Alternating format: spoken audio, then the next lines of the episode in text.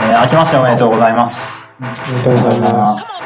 1月4日、会社始まって1日目のフロントエンドランチ始めます。はい。今回は3人、天城隆義と、一二君と翔さんの3人ですね。先週やんなかったので、ニュース溜まってるかと思いきや、JSA インフォも更新されてないので、先週の分のニュース見ていきましょう。2016年12月27日の JSA インフォ。シェアドアレイバッファーと Atomics API、Node.js ストリーム、JavaScript Obfuscator。うん、なんだろう。サファリテクノロジープレビューのリリース20と MSH の、あ、チャクラコア1.4.0が公開されて、どちらもシェアドアレイバッファーが実装されています。シェアドアレイバッファーあれですね、なんか、この前、先週、先々週のやつで、ES2017 で入るものみたいに、SIMD とかあったと思うけど、そこで使われてたやつですね。ここにあんのかな？あ、シェアードメモリーアトミックス。お、こんにちは。こんにちは。明けましておめでとうございます。明けましておめでとうございます。はい。お、やったー。ようこそようこそ。増えた増えた。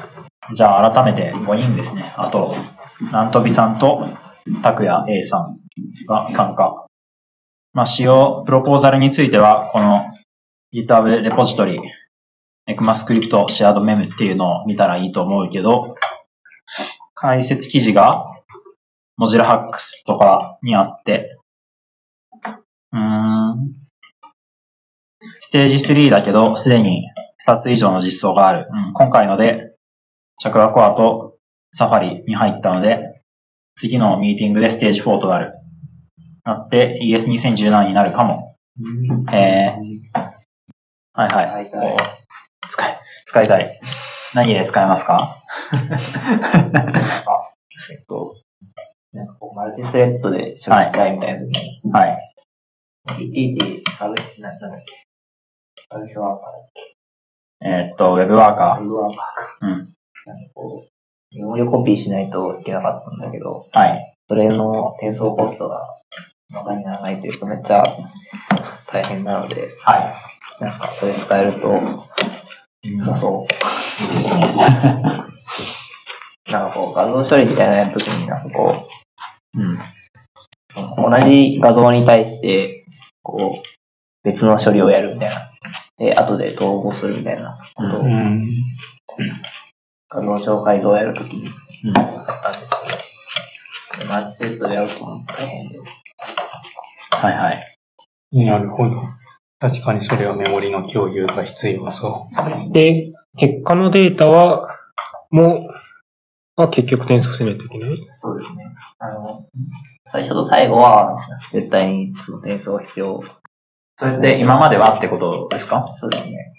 で、これが使えるようになるか、それが不要になるか、あーわかんないか。途中、えっと、今ではあるメモリ領域を一つの、まあ、ワーカーもしくはメインスレートからしかアクセスできなかったから、あるワーカーにその画像データをアクセスできるようにしたら、他のは読み取ることすらできなかった。うん。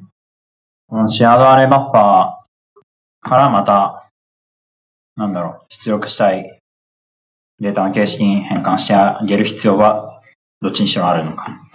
まあ、最終的には、うーん。いや、ロックとか気になって。同じところの書き込みはできない？あ、えっ、と、書き込みは、なんかその、別々のところ用意しないといけないです、結局。一応ロック取ることもできるでしょ。あ、そうです。その、データを汚してしまうことは気をつけないといけない。去年のノード J、えっ、と、なんだっけ、東京ノード学園祭で JavaScript での並列プログラミングっていう発表があって、そこのスライドが結構詳しく書いてある。シェアードレイバッファーの使い方についても書いてあるので、見るとわかりやすいかもしれないですね。エクマスクリプトにエージェントという概念がすでに追加されています。エージェントって、あれかな？スレッド的な話かな？Add language to define agents. Agents are bundles of the uh, existing execution machinery and a few additional bits. はこれ何のフルレクレポジトリはエクマ26に、うーん、エージェンツっていう概念が追加されるって話だけど、その下で、レルムとどう違うのっていう、レルムっていう概念もあるんですね。仕様をちゃんと読んでいないから、そう、わからない。まあ、すでに存在したけど。うん。スレッドとかとは全然違う概念ですか？違う概念？うーん。え、で、あれじゃないかな、あの、複数のグローバルオブジェクトをどう管理するかみたいな話じゃないかな。えー、なんか、まあ、ウィンドウを開いたりフレームを使ったりすると、はい。複数のグローバルオブジェクトがそれぞれのコンテキスト、それぞれ存在して、はい。まあそれぞれに対してなんかアレイとか、ストリングとかそういうグローバル変数が生えてるわけだけど、はいはい。そのあたりの話だった気がする。なるほど。うーん。むずい。ヨーマンジェネレーター1.0リリース。前、まだ生きてたんだ。なんか Vue.js 方面から別のテンプレート、プロジェクトテンプレートを作ったよみたいなのが、この前、ちょっと話題になってましたね。このソードアートオンラインみたいな。はい。SAO っていうやつが。ヨーマンは複雑すぎるし、VueCLI をもっと汎用的に使いたいみたいな感じかな。うーん。ヨハンが流行らなかったのって、なんでなんですかね。まあ、なんか、あれじゃないですか、新しいフレームワーク試すのにはちょうどいいけど、仕事っていうか、それでちゃんとプロジェクトを作るとかになるとなんか、無駄なの入ったりしてめんどいとか。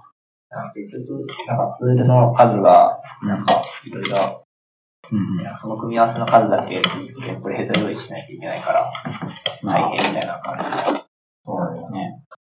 このライブラリが一番新しいジェネレーターを使おうとすると、今度は、なんか、こっちのライブラリが古いとかそういうことにはなりそテストフレームワークはこれ使って、ビルドツールこれ使ってみたいな、こう、ポチポチ選んでいったら、なんか最高の パッケージとか、なんかいろいろできるみたいな。それウィザードってやつですよね。フィザードみたいな。なんかそういうの欲しい。ヨーマンヤーン対応って書いてある。えうん。CSS ライティングモード。ライティングモード。はあ、はあ。こういう縦書きみたいな、縦書きじゃないけど、縦に文字列を並べるみたいなことができる？これもう動くんだ。まあ、細かいサポートサポートはちょっと、ブラウザによって様々だけど、はいはい。えー、ホリゾンタル、バーティカル、サイドウェイズ。サイドウェイズね。フェイズが、なんていうか、まあ全体を90度回転させたような感じ。はいはいはい。このトップの画像みたいな感じですかね。あの、一昔前の日本の小説に横文字出てきたらこうなるみたいな。今もそうか。縦書き？日本語縦書きとかもできる？えできー、る。カズポンさんのブログで Vue.js2016 年まとめ今後。うん、こうカズポンさんっていうのは Vue.js の日本でのエヴァンジェリスト的なのを自主的にやってる人で流行ってますね。今年成長した要因。中国のフロントエンドユーザーはみんな使っている。で作者のエヴァンさんがいろんなイベントに登壇した宣伝を頑張った。エヴァンさんがフルタイムコミッターになった。あ、パトレオンでお金を集めて。ー、うーえー、ん、めでたい。すごい。パトレオン、なんかリダックスの作者とかも確かパトレオン最初使ってた気がするな。けど Facebook に入ったんだよな、確か。うまくいくケースって多いのかな、パトレオン。お金を集めてパトロンになってくれよっていうサービスなんですけど、キップスターターみたいな感じですね。ドキュメントが、の翻訳もぐいぐい進んでるのはなんか、偉いっていうか、偉いな。すごいっていうか。Firebug lives on Firefox DevTools。Firebug は開発終了したが、うん、か Firefox の開発ツールに引き継がれているなど。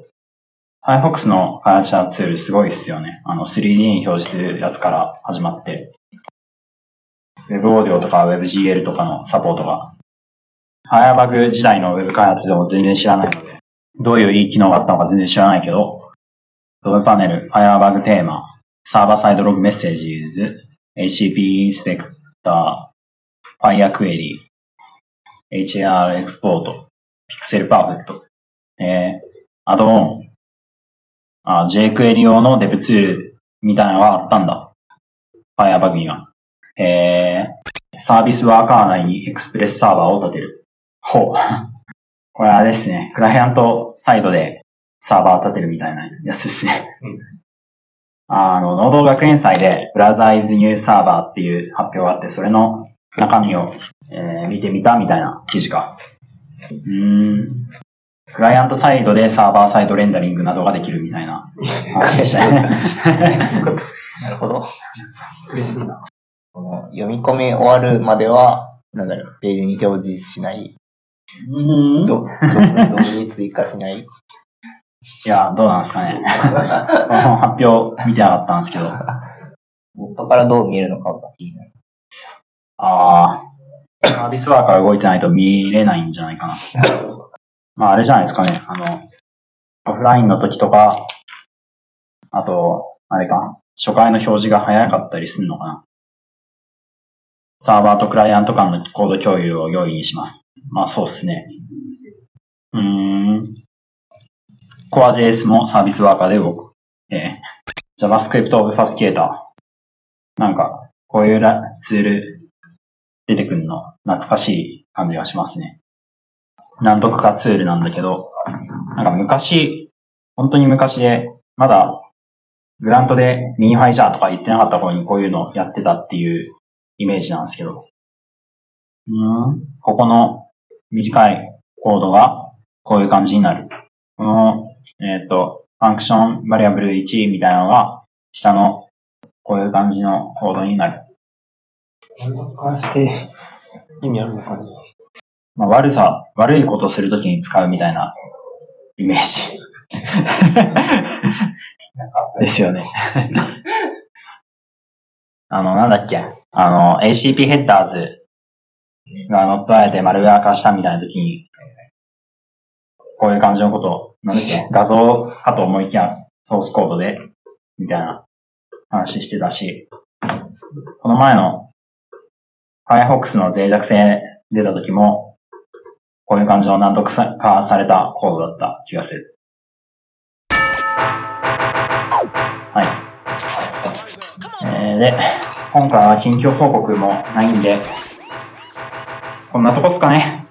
新年の抱負。